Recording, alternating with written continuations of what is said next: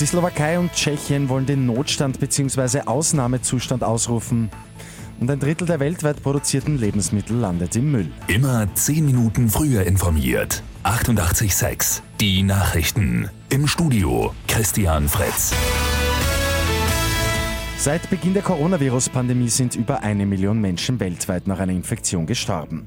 Das geht aus den Daten der Johns Hopkins Universität hervor. Über 33,2 Millionen bestätigte Fälle gibt es demnach insgesamt.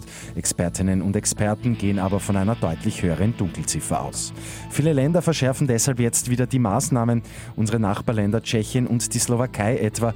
Tschechien will den Ausnahmezustand verhängen, die Slowakei den Notstand ausrufen. Beides dürfte schon morgen passieren. Immer noch landet zu viel noch gutes Essen im Müll. Ein Drittel aller weltweit produzierten Nahrungsmittel werden nicht gegessen. Die verschwendeten Lebensmittel verursachen außerdem rund 8% der globalen Treibhausgase. Allein in der EU werden knapp 90 Millionen Tonnen Nahrungsmittel jedes Jahr verschwendet. Das ist rund ein Fünftel aller produzierten.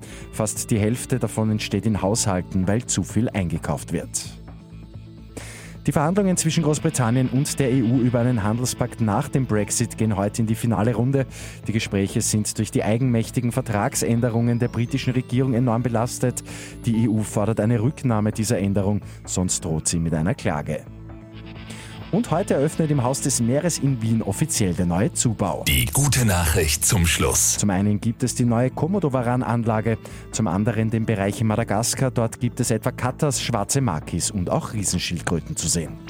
Mit 886 immer 10 Minuten früher informiert. Weitere Infos jetzt auf Radio 886 AT.